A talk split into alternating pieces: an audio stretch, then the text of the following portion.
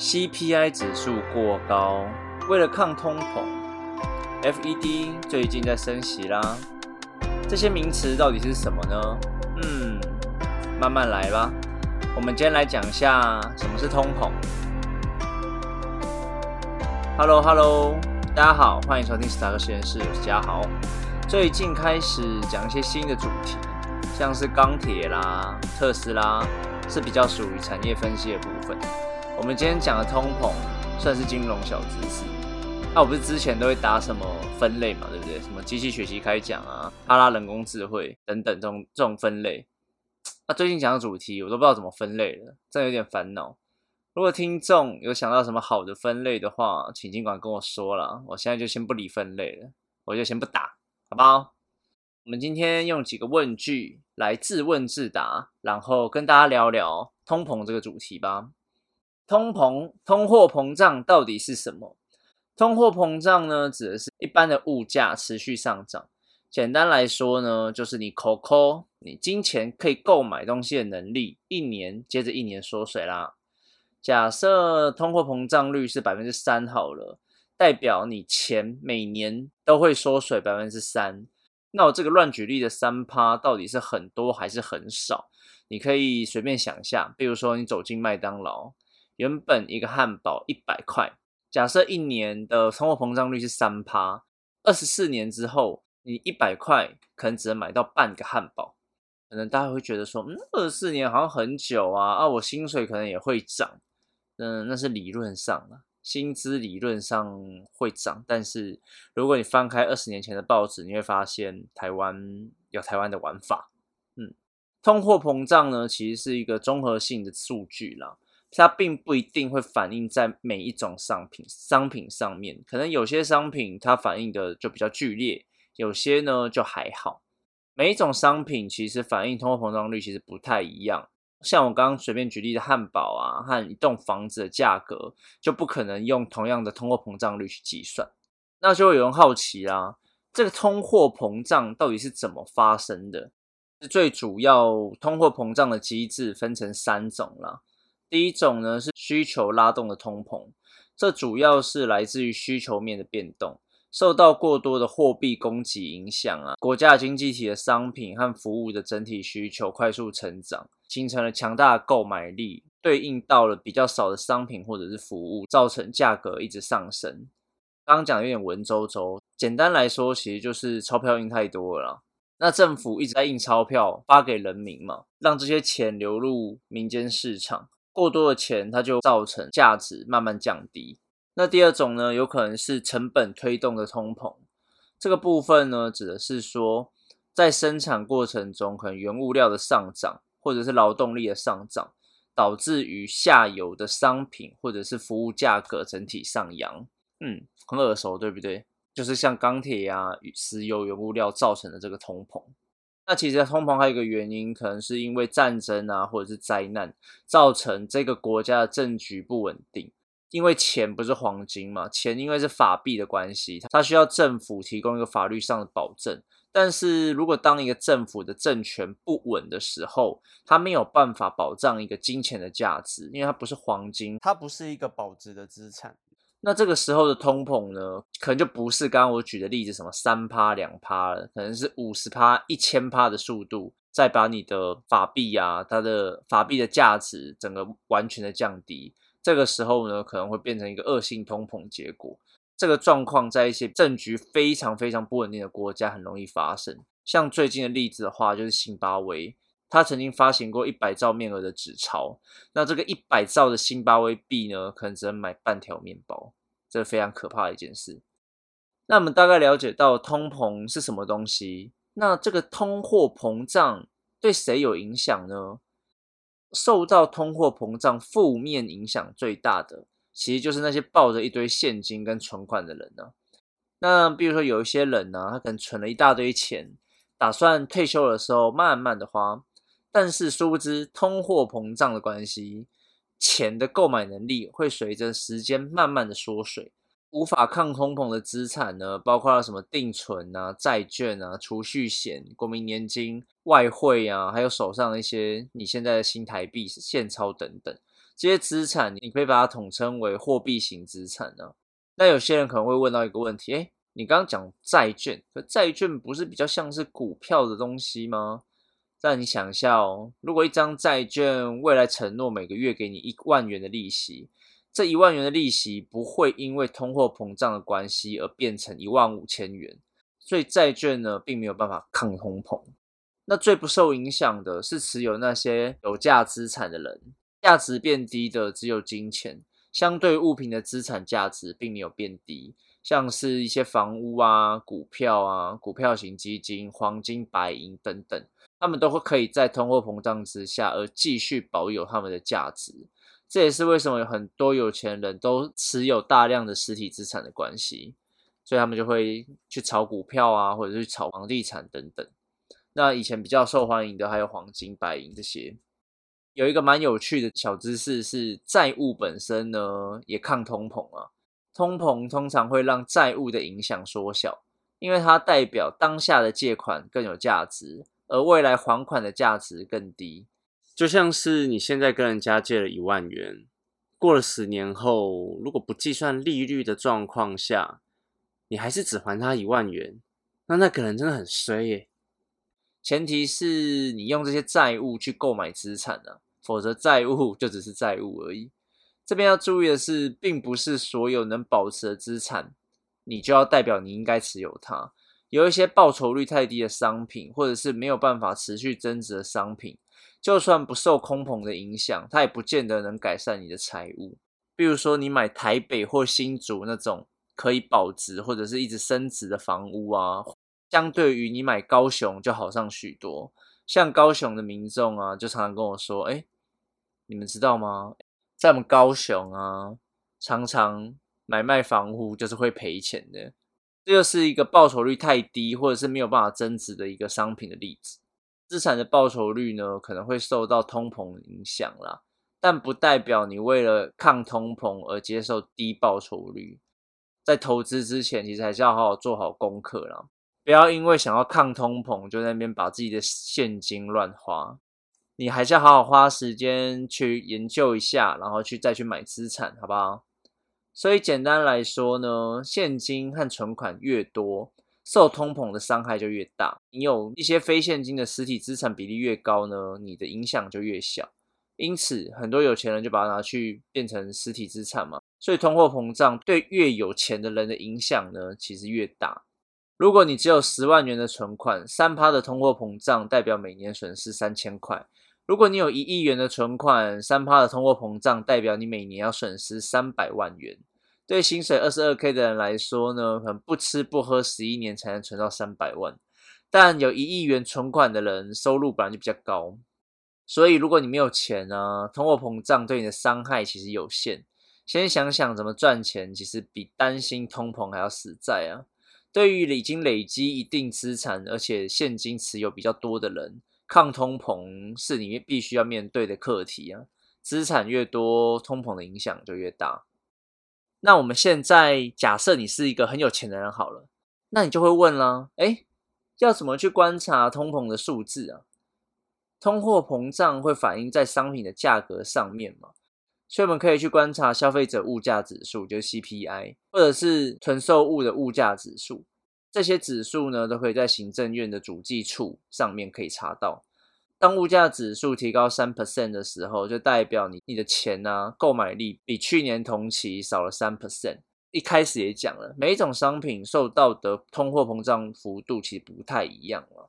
像我小时候啊，一包科学面只要五元，现在一包要十元，更别说有些卤味摊直接卖你十五块。稍微计算一下，十五到二十年，大概每年通货膨胀率是四到五 percent 左右。那我们在一开始也讲到另外一个例子。到底通货膨胀会不会反映在薪水上面？如果你去翻坊间的一些经济学课本，或者是国外的一些文献，他会跟你讲会啊，因为企业经营的利润理论上是抗通膨，所以发给员工的薪水应该也不要受通膨的影响才对。但我们刚刚也讲了，台湾有台湾的玩法，你现在去那个国家图书馆，然后打开二三十年前的报纸，你会发现，我靠，那些。比较基层的员工啊，薪水根本就没有涨，反而还下跌啊！那个二十二 K 是怎么回事？是谁啊？是谁定这个东西的？是不是可以得诺贝尔奖？那 我们刚刚讲了那么多通膨，那通货膨胀是不是只有坏处没有好处啊？好像也不是，有一些文献也讲过说，货币啊是经济的润滑剂嘛。那通货膨胀代表市场的货币供给增加。它其实是可以促进资源流动的效果了。那最近的例子就是之前川普发行的无限 QE 政策。在发明货币之前呢，原始人可能以物易物嘛，透过货币呢，容易保存啊，容易切割的特性，那可以使经济的发展啊，可以比较顺利一点。所以，蛮多经济学家的理论是认为说，每一年缓缓啊，会些微的通膨是好事。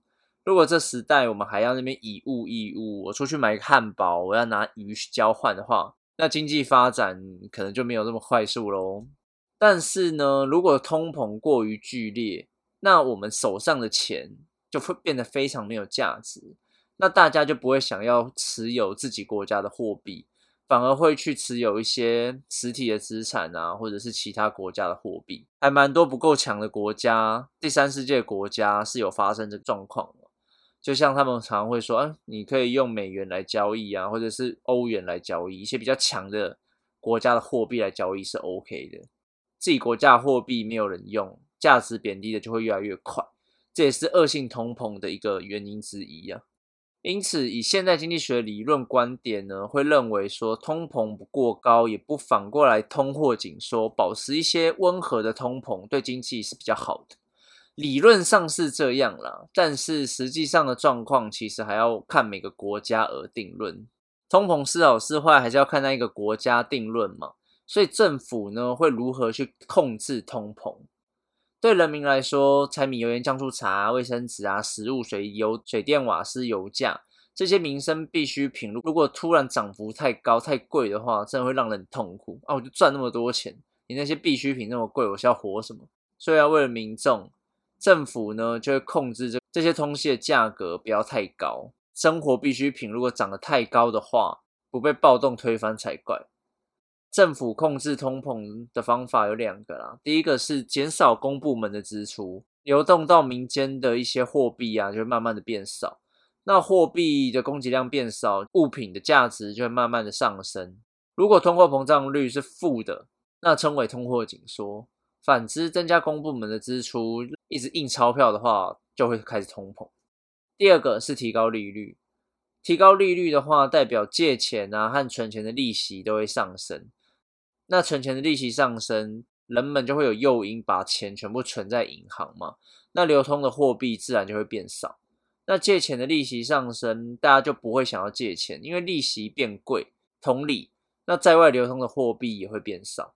透过这个方式呢，把整体在外面的钱变少的话，那价值就会上升。反之，如果降低利率，那就会加大通膨，让货币在外面一直不断的流通。但我觉得政府的干预不一定有用了，它有的时候只是政治正确下的一个政策而已。那么最后来讲讲一些消息面的部分呢？最近 FED 不是开始调要调升利率了吗？今年四月的时候，美国消费者指数啊年增率达四点二 percent，让蛮多经济学家或者是名嘴都拿来做成通膨的证据。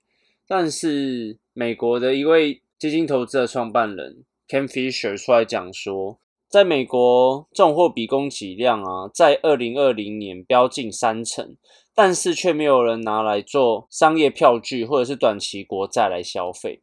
美国目前的价格的哄抬是还没有发生的太严重。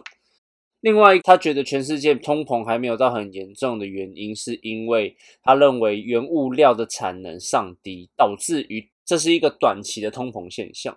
二零二一年前面造成的通膨呢，他认为会归咎在制造商错估了二零二零年的情势，尤其石油啊、钢铁还有木材，去年因为疫情的影响大砍产能。因此，当疫情慢慢趋缓之后，这些上游原物料的产量变少了，中下游厂商要抢这些原物料就变得非常困难。经济的快速反弹让中下游厂商措手不及，就算持续的通膨真的来临了，利率也不会一次涨得太多，通膨缓缓的发生，投资者有足够的时间调整。像我们刚刚看到 Ken Fisher 那样解读，但其实在二零二一年，美国消费者物价指数 CPI 啊，涨幅创十三年来的新高，欧洲物价也创这两年半的新高。中国 PPI 指数也是这十三年来最大增幅，那台湾也一样，消费者指数 CPI 也是这八年来的新高。在这通膨啊的压力之下，成为投资市场上最大的变数跟风险现在投资者他们认为市场前三大风险是通膨、央行紧缩跟资产泡沫。疫情其实已经掉落到第四位了，因为欧美啊，他们疫情渐渐的有在控制下的话。通膨才是他们现在最担心的事情。像是我前几期啊，都有在说，很多中下游的厂商都已经面临到蛮大的压力了，因为上游原物料一直紧缩嘛，那他们只能用更高的价钱去买那些原物料，加上疫情后工作分流，其实我们的人力成本也是逐逐渐垫高，那就变成这种成本不断垫高的状况下，下游厂商就只能被迫的。看谁先涨价，但他们也会担心说，他们涨价后，顾客就会流向其他品牌。所以，当所有企业都因应着这种物价，着手调整这些材料啊、供应商价格，他们互相产生的一个连锁现象，其实影响真的很大。那大家就会很好奇，认为说，这个通膨到底是短期还是长期的？我们前面有讲过，有一派已经认为说，这是一个短期的效益嘛。主要他们那一派是认为说，疫情期间呢，那些上游厂商跟下游厂商都错估形势。呃，疫情复苏之后呢，这波通膨就会逐渐趋缓。但是其实有另外一派学者是认为，这波通膨即将会长期化。他们看到了几件事情。美国公开的市场委员会有十八位成员，原本只有五个人认为通膨的风险上升，但到六月份他们在做这份调查的时候，已经有高达九成的官员认为这波通膨会变成一个长期化的现象。另外，他们还有其他理由啦，像是政府会在疫情复苏后啊，跟人民大大的举债去做一些基础建设。那我们跟前面也讲过啊，债这种东西。你现在借一百块，你之后也还一百块的话，其实是对那个借款方不利的，因为这个一百块在十年之后就不值真的一百块了，它可能只剩下八成或六成。所以其实政府根本就不怕通膨，通膨造成的痛苦其实在人民身上。那再还有一个原因，是因为全球化倒退的关系，现在很多国家都是保护主义盛行嘛，像前几年川普在打中美贸易战，那就会想要把很多。制造业留在美国，如果你把制造业留在美国，你就可以想象这个人力成本啊，还有很多成本就会变高，他们不能去买国外便宜的东西。那这样长久保护主义下来，其实自己的国家的东西不会不一定会比较便宜。欧美他们自己去生产内需的话，可能会造成他们自己大众商品价格变高。再来是人口老化的关系，所以也一样，人人力成本会增加。所以其实还蛮多官员跟人民会害怕通膨的。通膨之后，因为利率调整，热钱要变少了嘛，对不对？美股跟台股啊，短期之内可能就会遭受一个短空的现象。像蛮多亚洲的新兴国家啊，就面临到外资撤离的一个困境。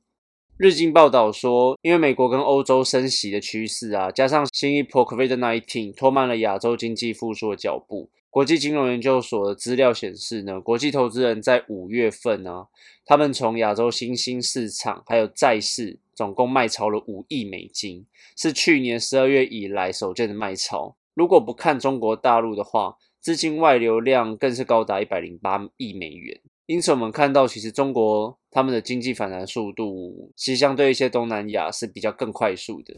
日媒啊也指出说。这一次的升息，有可能这个利差会成为影响国际资金流向一个很大的因素，像泰国、马来西亚、菲律宾、南韩这些亚洲国家都会被影响。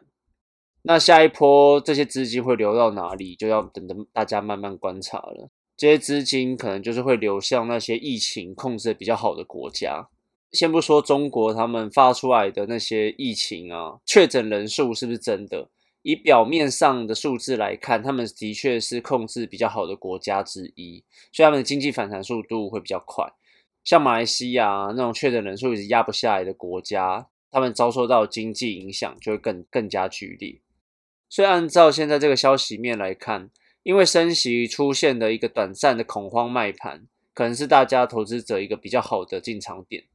所以升息之后啊，这些新兴市场的股债啊市场都已经大幅下修，反应完毕了。因此升息之后，新兴市场可能会出现一波行情。像是华尔街投行摩根大通的执行长啊，Jamie Dimon 准备好了五千亿美金的现钞，并且他预期之后将面临高通膨、高利率的时代，现在造成恐慌啊，他认为就是他的机会所在。巴菲特之前也讲过嘛，别人恐惧的时候，我贪婪。如果通膨已经是一个不可避免，而且是我们绝对会面临到的事情，那现在在前面听的听众，你会选择贪婪还是恐惧呢？那上述呢，就是我们收集到的一些消息面，就供给大家参考参考啦。好啦，那我们今天就到这边喽，那谢谢大家听完今天的节目。对于这种通膨啊 CPI 有兴趣的人，可以去听一下隔壁棚东哥经济学，他最近啊也在讲美国 CPI 创新高的事情。那如果大家对于这个话题有兴趣，可以在底下留言。那希望大家能够多多订阅分享到我们的 FB 站。那我们下次见，拜拜。